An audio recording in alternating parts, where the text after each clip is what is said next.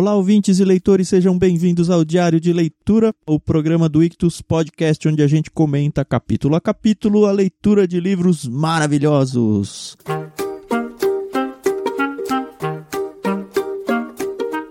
Todos os áudios que a gente tem aqui no Diário de Leitura foram originalmente postados lá no nosso canal de leitura coletiva no Telegram, enquanto a gente fazia a leitura junto com os inscritos.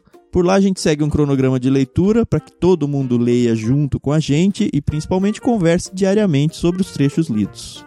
Se você não conhece o canal de leitura coletiva lá no Telegram, é muito fácil fazer parte. É só, obviamente, instalar o aplicativo Telegram e acessar t.me barra Clube Ictus. A sua participação é gratuita, pode ficar tranquilo. E hoje vamos começar mais um clássico da literatura brasileira, Macunaíma, o herói sem caráter, de Mário de Andrade. Eu sou o Thiago André Monteiro, arroba vulgutan no Twitter e estou aqui para seguir essa saga do nosso herói sem nenhum caráter junto com a minha amiga Carol. Tudo bem, Carol? Olá, Thiago, tudo bem? Olá, pessoal, aqui é a Carol Simão, arroba somente Carol lá no Twitter. Poxa, vamos começar mais um livro, mais um clássico, né, da literatura nacional. E, bom, eu tenho já algumas observações a serem observadas. Que bom. e daqui a pouco a gente vai falar delas. Se você não aproveitou ainda, a gente tem o programa Prefácio, onde a gente apresenta tanto o autor quanto a obra. Então hoje a gente vai tratar os capítulos 1 a 3. O nosso cronograma de leitura são oito dias de leitura, certo, Carol? Exatamente. Em torno de umas 20 e poucas páginas, e poucas mesmo, né? 20 e poucas páginas uhum. por dia. É bem tranquilo ler isso daqui, passa rapidinho. O livro flui muito bem, como vocês vão ver.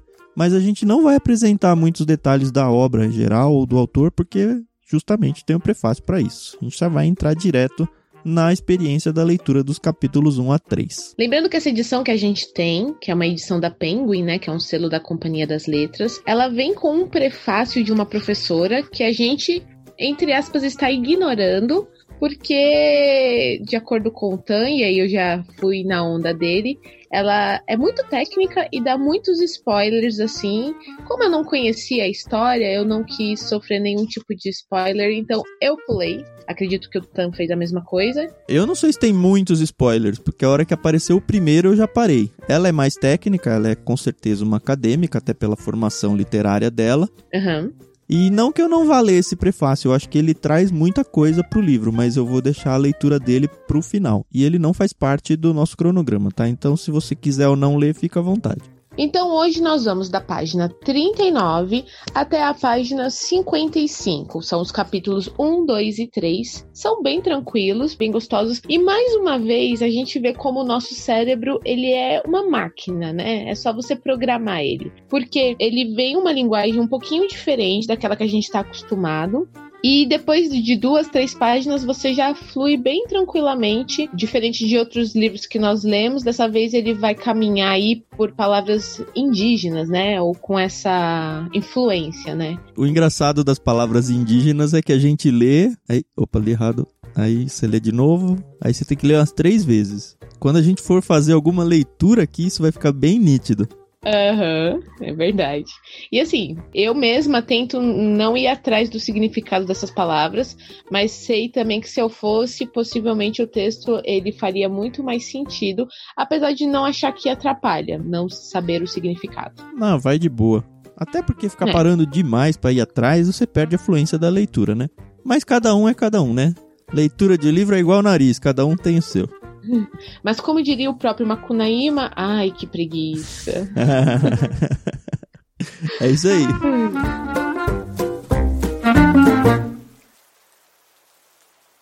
Bom, o primeiro capítulo ele já se chama Macunaíma. E de cara uhum. a gente vê que é o nome do nosso protagonista aqui. Ele nasce, como diz o texto, no fundo do mato virgem nasceu Macunaíma, herói da nossa gente. Era preto, retinto e filho do medo da noite. Houve um momento em que o silêncio foi tão grande, escutando o murmurejo do Uraricoera, que a Índia Tapanhumas pariu uma criança feia. Essa criança é que chamaram de Macunaíma. É, então a gente é aqui apresentado, né, o nosso protagonista. A gente já sabe que ele é um filho temporão, né? Ele já tem dois irmãos que são bem mais velhos. É o Manap, já velhinho, e o Jiguê na força do homem. E o Makunaíma já se mostra como um grande safado de cara, né? Passou seis anos sem falar, se o incitava a falar, exclamava: Ai, que preguiça. E essa frase vai ser bem recorrente no livro, pelo jeito. Bom, ele era um índio, né? Apesar de ter nascido como o próprio autor fala preto, ele era um índio, então ele vivia ali dentro. Não sei se era bem uma aldeia ou o que que era, mas a gente vai conhecendo aqui alguns personagens e a gente vê que o bichinho era ruim. Me lembrou até o, o neguinho lá, o Birigui. Não era Birigui? O Guirigó. O Guirigó. Me, Me lembrou, lembrou, muito, muito também, verdade. o Guirigó, gente, é lá do Grande Sertão Veredas, que foi a nossa última leitura compartilhada. E aí a gente vê que o bichinho aqui era safado, né? Gostava de tomar banho com o povo, ficava mexendo com as meninas, ficava cuspindo nos homens, né? Mas ele respeitava os velhos e frequentava com aplicação a murua, a poracê, o torê, o bacororô, a cucuicogê, todas essas danças religiosas. Então você vê que ele realmente ele tinha muito respeito pela tradição. Acho que é bem isso mesmo, é tradição. Mas um safado. Pequenininho, dormia numa rede em cima da rede da mãe. E pelo que eu entendi aqui de propósito, não sei se ele era nenê, mas pelo que eu entendi foi de propósito mesmo. Uhum. O herói mijava quente na velha, espantando os mosquitos bem. Então ele segurava para não fazer xixi antes de dormir. E aí quando ele deitava na rede, que era uma rede pendurada em cima da rede da mãe, ele fazia xixi na mãe. Que beleza. E essa mãe dele devia ser. Ela já era bem mais velha, pelo que a gente percebe aqui. Então ela meio que deixava, né? Ele fazer o que ele quisesse, né? Uhum.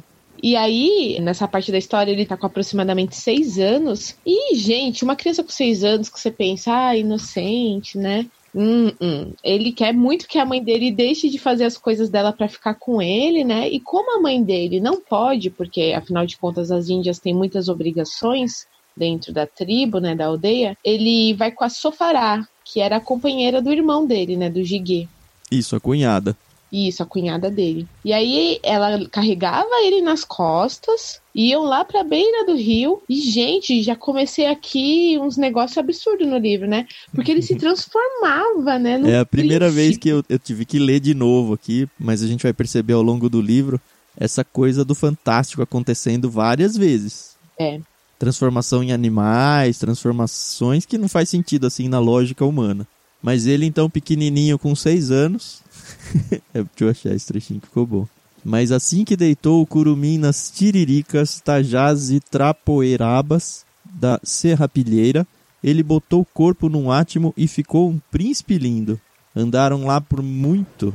Quando voltaram para Maloca, a moça parecia muito fatigada de tanto carregar piá nas costas era que o herói tinha brincado muito com ela. Aí esse brincado de cara eu já catei, né? Não sei se a Carol. Eu não. Não? não. Mais pra frente que eu fui entender a safadeza. É. Ai, gente. Mas tá bom, né? Fazer o quê, né? Quem sou eu na fila do pão?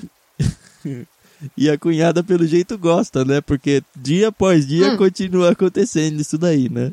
Não, continua acontecendo isso daí, ela deixa de fazer as obrigações, ela apanha do companheiro, né, que é o Giguê. Que acho que tá sacou tá isso, né? Não sei porquê, mas ele percebeu que tinha Não, mas ó, ele fala, ó, Giguê não desconfiou de nada. Ah, de cara, é verdade. Pelo menos as primeiras vezes ele não desconfiava, né? Uhum. Porque afinal de contas o, o Macunaíma era uma criança, uhum. tinha seis anos, né? E aí a gente vê que o Macunaíma quer se aproximar do próprio irmão, mas o irmão, que já era um homem e tinha outras obrigações, fala: não, não, não, hoje não dá pra gente fazer as coisas. Ele fica de mal do Jiguê, né, o Macunaíma. E aí ele faz umas coisas aqui, ó. Ele pediu uma fibra de curauá. Jiguê olhou para ele com ódio e mandou a companheira arranjar fio para o menino. A companheira é a, a, a Sofará, né? Uhum. A moça fez, Macunaíma agradeceu e foi pedir para o pai de terreiro que trançasse uma corda para ele e assoprasse bem nela fumaça de petu. Eu não entendi isso. Eu entendi. É porque o, o irmão mais velho, que tá no vigor da força de homem, né? É. Ele tinha encontrado um rastro de anta. E aí eles estão pensando então em caçar essa anta para a tribo. É. E o Macunaíma ele quer ir atrás. Sabe quem que o Macunaíma me lembrou muito também? Quem? O Pedro Malazartes. eu não sei se você já leu alguma coisa. Ele também é um safadinho assim da literatura, não no sentido sexual da coisa, mas ele tá sempre aprontando, enganando as pessoas, dando os jeitos dele. Depois eu fui pesquisar, parece que esse Pedro Malas Artes, ele é uma figura meio folclórica de outros países que foi importada para o Brasil, mas foi criada uma peça sobre o Pedro Malas Artes pelo Mário de Andrade. Ah, que interessante. Depois vai procurar esse personagem, eu já li um livro dele com o Lucas. É aquele livrinho de causos, assim, são causos curtos, uhum. onde ele sacaneia alguém, ou ele conta uma lorota e para se dar bem em cima de outros. É um malandro, esse Pedro Malas Artes, é um malandro. Entendi. E o Macunaíma tem muito disso também. E aí, enfim, pois o Macunaíma, é. pelo que eu entendi, ele tá tentando caçar essa anta antes do irmão. Por isso que ele pede essa corda e ele usa essa corda depois. E ele faz uma. No finalzinho da página 41, falou para Sofará esperar um bocadinho que já voltava para brincarem. Isso numa segunda vez que eles saíram juntos. E uhum. foi no bebedouro da anta armar um laço com essa corda que ele tinha feito. E aí ele pega essa anta antes do irmão. Ele traz a anta para a tribo, o Jiguê fica meio ah, fica chateado, né? Quando o Jiguê chegou com a corda de Curauá vazia, encontrou todos tratando da caça, porque ele tentou pegar e não conseguiu, mas o Macunaíma tinha. Aí o Jiguê ajudou e quando foi para repartir, não deu nem um pedaço de carne para Macunaíma, só tripas. O herói jurou vingança. Hum. E ele se vingou colocando um par de chifres no irmão. Mais de uma vez. E a sua fará tava lá de boa, né? Bom, aí a gente vê, né, que, que mais uma vez ele sai com a Sofará e toda vez ele vira um príncipe muito bonito. Lembrando que no começo a gente já sabe que o Macunaíma é feio que dói, né? Isso ficou bem claro. E aí, quando ele fica esse príncipe muito bonito, ele passa o rodo. Só que o Jiguê segue eles uma vez, né? Ele fala que Jiguê desconfiado seguir os dois no mato, enxergar a transformação e o resto. Jiguê era muito bobo, teve raiva, pegou num rabo de tatu e chegou com vontade na bunda do herói. E aí eu fico pensando, né? É uma criança mesmo, né? O berreiro foi tão imenso que encurtou o tamanhão da noite e muitos pássaros caíram de susto no chão e se transformaram em pedra. Então daí você já percebe que vai ter muito dessa coisa da fantasia, né? E aí o Jiguê devolve a Sufará pro pai dela. É, e vai dormir mais, folgado né? na rede. Isso, vai é. dormir folgado na rede, foi boa. Ele bate, né, no Macunaíma primeiro e devolve a Sofará pra. Não quero mais ela que não, não presto. É, esse aí é o primeiro capítulo, foi bem de introdução mesmo, bem tranquilinho, né? No... E apesar de tudo que aconteceu no capítulo 1, no 2 que chama maioridade, né? É, então. E eu achei interessante, vai, a gente vai explicar mais pra frente, mas eu achei interessante como ele chegou a essa maioridade, né? Olha que interessante, o Jiguê no dia seguinte, apesar de ser muito bobo, já apareceu com outra mulher, né? Iriki. E ela se pintava toda, né? Se maquiava. Olha o conceito de beleza dela. Ela trazia sempre um ratão vivo escondido na maçaroca dos cabelos e faceirava muito. Pintava a cara com araraúba e genipapo e todas as manhãs passava coquinho de açaí nos beiços, que ficavam totalmente roxos. Depois esfregava limão de caiena por cima e os beiços viravam totalmente encarnados. Então Iriqui se envolvia num manto de algodão listrado com preto de acariúba e verde de tatajuba e aromava os cabelos com essência de umuri. Era linda. Oi, Carol, dica de beleza aí, você pode fazer uma live. Pelo de, amor de Deus. De maquiagem, as meninas gostam. Mano, ela devia ter a pele toda zoada, porque limão mancha, né? E aí. Ela usava para inchar o beiço, né? Deus me livre, né? Só que assim, o que acontece? Nessa tribo eles começaram a passar fome, né? Porque ninguém caçava mais. Eles falam que é porque mataram um boto, né? E o sapo, que era o pai do boto, ficou tão enfesado que mandou uma enchente. E aí o milharal deles apodreceu e, enfim, eles não, não tinham mais nem plantação e nem tinha mais caça. E aí eles começaram a passar muita fome, né? E aí o Macunaíma safado vai tirar uma com os irmãos dele, né? O Manap, que é um dos irmãos, fala: não se encontra mais timbó. O Manap é o velhinho já, né? Isso. E eu não sei se timbó é peixe, se é algum tipo de. É um animal, pelo visto, né? Então Macunaíma quis se divertir um pouco, falou para os manos que ainda tinha muita piaba, muito jeju, muito mantrinchão e jatuaranas, todos esses peixes do rio, aí é peixe, uhum. fossem bater timbó. Manap disse: Não se encontra mais Timbó. Macunaíma, disfarçando, secundou: Junto daquela gruta onde tem dinheiro enterrado, enxerguei um depotismo de Timbó. Então venha com a gente para mostrar onde é. Será que isso aí é uma pedra tipo de ouro, alguma pedra? Não sei. Mas é alguma coisa que vai resolver o problema deles. Isso. E aí eles foram e não tem, né? Pelo que eu entendi, é tipo um mangue, é um negócio tudo lamacento. Isso. Só que só o Manap e o Jige que entram nesse, nesse mangue, né? O, o Makunaíma fica lá. Ah... Tem até uma hora aqui que ele fala, né? Aqui, quando os manos passavam perto dele, se agachava e gemia de fadiga. Da... Fingia campear, né? Também. Uhum. Mas não dava passo, bem chutinho no firme, enquanto os dois irmãos lá no, no meio da lama. Ai, ai. Aí eles não conseguem pegar nada e os irmãos dele ficam admirados, né, da inteligência, porque ele fala, ah, pois foi aqui mesmo que cheguei Timbó. Timbó já foi gente um dia, que nem nós, presenciou que andavam campeando ele e soverteu. Timbó foi gente um dia que nem nós. Os irmãos ficam meio que admirados com essa inteligência, né, e voltam para Maloca. E aí ele faz uma. Não é uma pegadinha com a mãe dele, né? Mas é, eu, eu não entendi muito bem essa parte aí. Eu acho que é meio fantasia de novo, mas eu não entendi exatamente o que aconteceu. Não sei se você entendeu.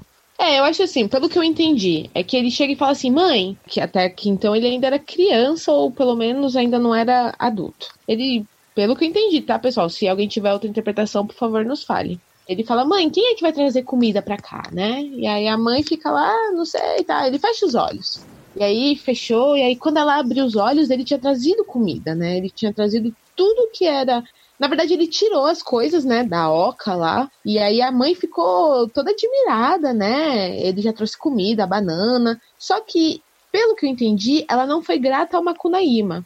E ela ainda fala, ó, pegue e dá essa comida pro seu irmão, Jigê, que ele é homem forte, né? E o Makunaíma ficou muito bravo com essa situação e pergunta de novo: Mãe, quem que leva a nossa casa para outra banda do rio, de um banhado? Quem que leva? E aí a mulher de novo fecha os olhos e aí, contrariado, como ele não teve. Não é sucesso, mas o reconhecimento. Uhum. Então ele tira tudo. Foi o que eu entendi. Não sei é, se ele é tinha colocado essa comida do outro lado do rio, por isso que ele fala pra mãe que era para atravessar. Mas é muito estranho a narração disso. É, essa parte é estranha. O que fica claro é que ele sacaneia os irmãos e a mãe também. Uhum. E a mãe fica brava com ele, né? A mãe fica tão brava que abandona ele. Bem no estilo João e Maria, assim, né? Leva ele para longe e larga. E aí que eu achei bacana, porque quando a gente tá na escola, a gente aprende muito sobre as lendas, né, do folclore brasileiro. E aí a gente já se dá de cara aqui com um dos personagens, né, o Currupira. Que eu aprendi como Curupira, mas aqui é com dois R's, né? Talvez seja regionalismos, cada um lugar fala diferente, não sei. Verdade. Mas a gente se depara com Currupira que Macunaíma está com fome, então Currupira tira um pedaço da carne da própria perna e dá pro Macunaíma, né? Só que ele faz isso na intenção de depois capturar o Macunaíma para devorar ele, né? Eu achei tão esquisito isso, porque a princípio ele fala assim: "Meu avô, dá caça para mim comer?" Sim, Currupira fez. Cortou carne da perna, moqueou e deu pro menino. Eu pensei que ele tava com uma caça. E aí cortou um pedaço da, sei lá, da perna da caça. Depois que eu vim entender que essa perna era do próprio Currupira. E é o Currupira que tem os pés virados, não é? Pra enganar os caçadores. Uhum. É, deve ter mais dessa lenda que a gente não conhece, Thiago. Ah, com é, certeza. Ele pergunta, né? Ele pergunta pro Makunaíma o que, que ele tá fazendo. Ah, eu tô passeando.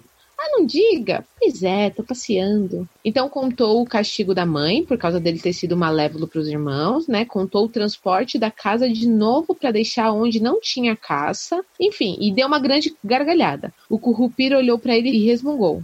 Tu não é mais curumi, rapaz. Tu não é mais curumi, não. Gente grande que faz isso. E aí o Macunaíma agradeceu, perguntou como é que fazia para chegar lá nas tapanhumas, né? Aí o Currupira tava querendo comer o herói. Ensinou, você vai pegar esse caminho, tal, tal, tal, segue por ali. Mas fala que ele ensinou falso. É, porque ele queria encontrar com ele, né, para depois comer ele. Só que o Macunaíma começou a, a ir pelo caminho e falou: ai, que preguiça. e seguiu direita. Era para ele virar à esquerda e ele foi para a direita, né? O Currupira esperou bastante, porém Curumim não chegava.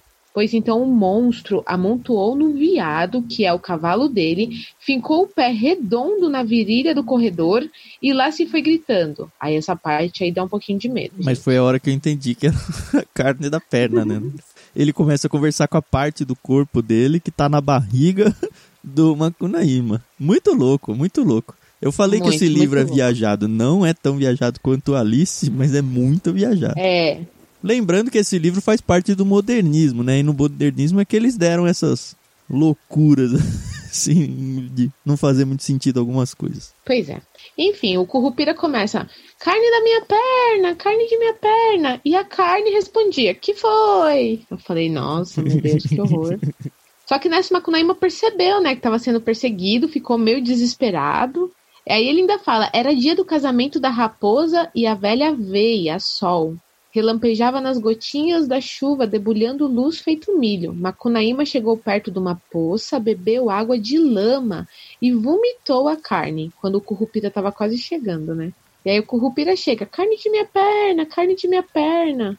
Que foi? secundou a carne já na poça. Macunaíma ganhou os bredos pro outro lado e escapou. Topou com a cutia farinhando mandioca, numa tipite de jacitara.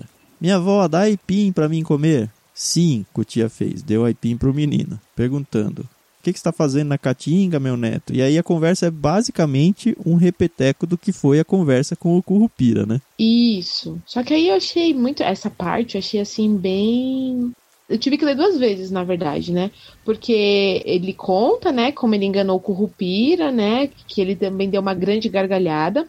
E ela meio que repreende ele, né? Culumi faz isso não, meu neto. Culumi faz isso não. Aí ela fala: vou te igualar o corpo com um bestum. Eu falei, oxe, que isso? ela pega uma gamela cheia de caldo envenenado de aipim e jogou a lavagem no piá. Só que o Macunaíma, ele, sei lá se ele ficou com medo, o que, que foi, ele, ele não deixou ela jogar na cabeça dele, né? Esse líquido. E aí, é, fala que o herói deu um espirro e botou corpo. Eu falei, meu Deus, o que aconteceu? Que eu não entendi. Uhum. Depois, mais pra frente, que eu fui, né? Foi desempenando, crescendo, fortificando e ficou do tamanho de um homem taludo. Porém, a cabeça não molhada ficou para sempre rombuda e com carinha enjoativa de piá. Aí eu já tenho a primeira observação. Eu assisti um filme, né, com o Grande Otelo. E o Grande Otelo só tem grande o nome, né? Mas ele representa muito bem a cara do Macunaíma, né? Mas aqui tá falando que é um homem taludo. E assim, eu não sei o que significa taludo, mas, né, eu, eu entendi que era um homem forte, né, grande, alto. Com a cabeça pequenininha de criança. É. Mas o Grande Otelo não era assim, né? Só uma observação, nada demais. Isso não, também não vai interferir aqui, né? É, mas você vai achar que é ator pra fazer um papel desse, Carol. Com cabeça de criança. Não, a gente tem que usar tecnologia hoje em dia. e aí o Makunaíma, então, depois de se tornar adulto, né? Afinal de contas, esse capítulo se chama Maioridade e é assim que ele fica maior, né? É. Ele volta pra tribo, né? E aí começa, né? Ele chega na tribo, encontra a mãe e fala: Mãe, sonhei que meu dente caiu. Isso é morte de parente, comentou a velha. Bem que sei, a senhora vive mais uma sol só. Isso mesmo porque me pariu. Eu falei, meu Deus, ele vai matar a mãe dele? Não, é o sonho. Ele já profetizou ali que a mãe vai morrer em um dia, né? É, então, mas ele mata, né? O Macunaíma antes disso fica com a cunhada de novo, né? Com a nova cunhada. É, na verdade, a gente percebe que ela também gosta dele. Gosta. E aí o irmão dele não queria brigar com o mano, né? Deixou a Lindiriqui pra ele. Deu um suspiro, catou os carrapatos e dormiu folgado na rede. Esse aí é um corno convicto. e o irmão é um grande de um safado, né? Pois é. é se merece. Bom, foi aqui, na verdade, que eu tive certeza o que significava brincar. Ainda? Como você é pura, Carol. Nós estamos pois lendo é. um livro que não é cristão. É verdade. Mas sabe o que é interessante? Uh. Todas essas literaturas que falam sobre sexo e tudo, que a gente tem visto, elas nunca são explícitas. Uhum. Os autores, eles conseguem usar uma, uma linguagem, uma palavra que transmite a ideia que eles querem passar. Foi assim no Grande Sertão também. Sim, sim. Quando tinha os encontros com as prostitutas e tudo mas eles não apelam. Eu acho isso bem legal, bem legal mesmo. Sim, é verdade. Porque mesmo acho que se fosse apelar, aí a gente ia. A gente não ia considerar como um clássico, né? A Não. gente ia considerar aí como 50 tons de cinza. Ia ser aqueles livrinhos de banca de Sabrina É. e sei lá que nomes Pelo tem de aqueles livros lá. Como que aquilo vende, né? Enfim, voltemos. No dia seguinte, ele acorda, né? E aí ele vai caçar. Na verdade, ele tá indo ali pra cidade de Santarém. E aí ele topa com uma viada parida. Ele fala que vai caçar ela. Aí ele pega, na verdade, o filhote dela pra usar de isca. A viada, coitadinha, fica toda maluca, né? Porque afinal de contas pegou o filhotinho. Uhum.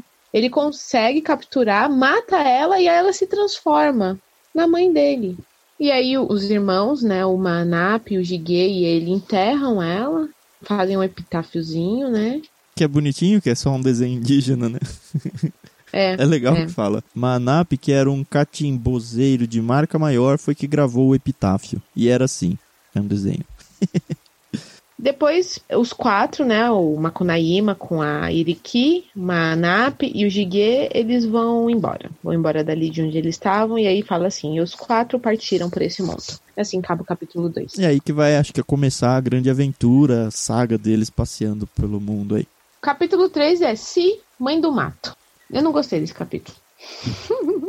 Eles estão ali, estão caminhando, né, pela mata, que a gente sabe que ele tá ali Amazonas, né, no norte. Aí eles ficaram muito tempo longe de águas, né? E aí começa a vir a sede, começa a vir a sede, eles não conseguem achar onde beber nada. Macunaíma, escoteiro, topou com uma cunha dormindo. Era Si, mãe do mato. Logo viu pelo peito destro seco dela que a moça fazia parte dessa tribo de mulheres sozinhas, parando lá nas praias da lagoa Espelho da Lua, coada pelo Inhamundá. Mas, ó, minha segunda observação.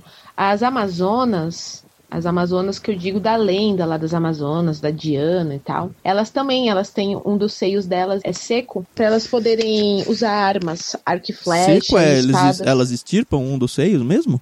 Não, não, mas elas impedem o crescimento com amarras, com panos durante a infância, e aí só um deles se desenvolve. Assim elas conseguem guerrear sem terem tanta dificuldade. Isso é uma coisa Que legal. doido. É. E aí o safado já quer graça com ela, né? O herói se atirou por cima dela pra brincar, se não queria. E ela dá um pau nele. Ainda fala assim: o herói apanhava. Recebera já um murro de fazer sangue no nariz e um lápio fundo de tracha no rabo. E ele não tá nem aí, ele quer graça com ela e ela fica dando nele até. Até conseguir. Pois é. Mas por quê? Porque os manos vieram e agarraram-se. Manap trançou os braços dela por detrás, enquanto o Jiguê com a Muruku lhe dava uma porrada no coco. Então só foi por causa disso. E aí rola um estuprinho básico aí, né? Ai, meu Deus, eu não queria. Mas, Quando ficou bem imóvel, Macunaíma se aproximou e brincou com a mãe do mato. né? Puxa vida. E se tornou o novo imperador do Mato Virgem, porque afinal de contas, ela era Si, mãe do mato, né? E ele passou a ser o, o homem que a possuiu. Pois é. Aí ele ficou assim um tempo sossegado, passava os dias marupiara na rede matando formigas taiocas. A Cia, ela foi junto com eles aí, os três seguiram, mas com a companheira nova. Ela faz parte do bando agora, é isso? Eu acredito sim, porque por enquanto nem fala mais da outra Índia lá, da Iraqui. Mas ela começa a, a gostar, né, do Macunaíma, né? A síndrome de Estocolmo aí. Porque, meu Deus do céu, as próximas páginas. Aí É é, ela que vai pra cima dele, né? Ela é insaciável sexualmente. O que faz o Pois nosso é. herói de novo naquele, ai que preguiça. É. Não, não, vamos brincar. Não, não faz isso não, oferecida. Faço, deixa a gente dormir. Seu bem, vamos brincar. Ai, que preguiça. E brincavam mais uma vez. E aí fica nessa luta dela tentando convencer ele e ele já não tá nem aí muito pra ela, porque já tá cansado, né? Mas ela insiste, insiste e vai. E aí ela engravida, né? E tem um filho. Nem bem seis meses passaram e a mãe do mato pariu um filho encarnado. E isso vieram famosas mulatas da Bahia, do Recife, do Rio Grande do Norte e da Paraíba e deram para a mãe do mato um laçarote rubro, cor de mal, porque agora ela era mestra do cordão encarnado em todos os pastoris de Natal. Será que o negrinho do pastoreio veio dessa? Não sei, sei. não lembro Estamos do- divagando, da né? história. E aí o, o, o Macunaíma fica batendo na cabeça do menino. Meu filho, cresce depressa para você ir pra São Paulo ganhar muito dinheiro. Eu já tinha ouvido essa história como uma piada. É, não, eu também já tinha ouvido isso. Mas veio daqui, provavelmente, a piada, né? Possivelmente, Esse né? livro aqui, é, hoje em dia, não poderia ser impresso mais, né? É. Com o mimimi do mundo aí, né? né? E aí, nossa, o pessoal gostava do filho, né, do Macunaíma, assim, porque mandaram buscar para ele em São Paulo os famosos sapatinhos de lã tricotados por Dona Ana Francisca de Almeida Leite Moraes, e em Pernambuco as rendas, rosas dos Alpes, flor de guabiroba e portipadeço, tecidas pelas mãos de Dona Joaquina Leitão, mais conhecida pelo nome de Quinquina Cacunda. E aí tinha o menininho, né? Tinha uma vidinha boa, né? Tava todo todo ali, né? Afinal de contas, ela era a rainha do mato lá, não era? Rainha do.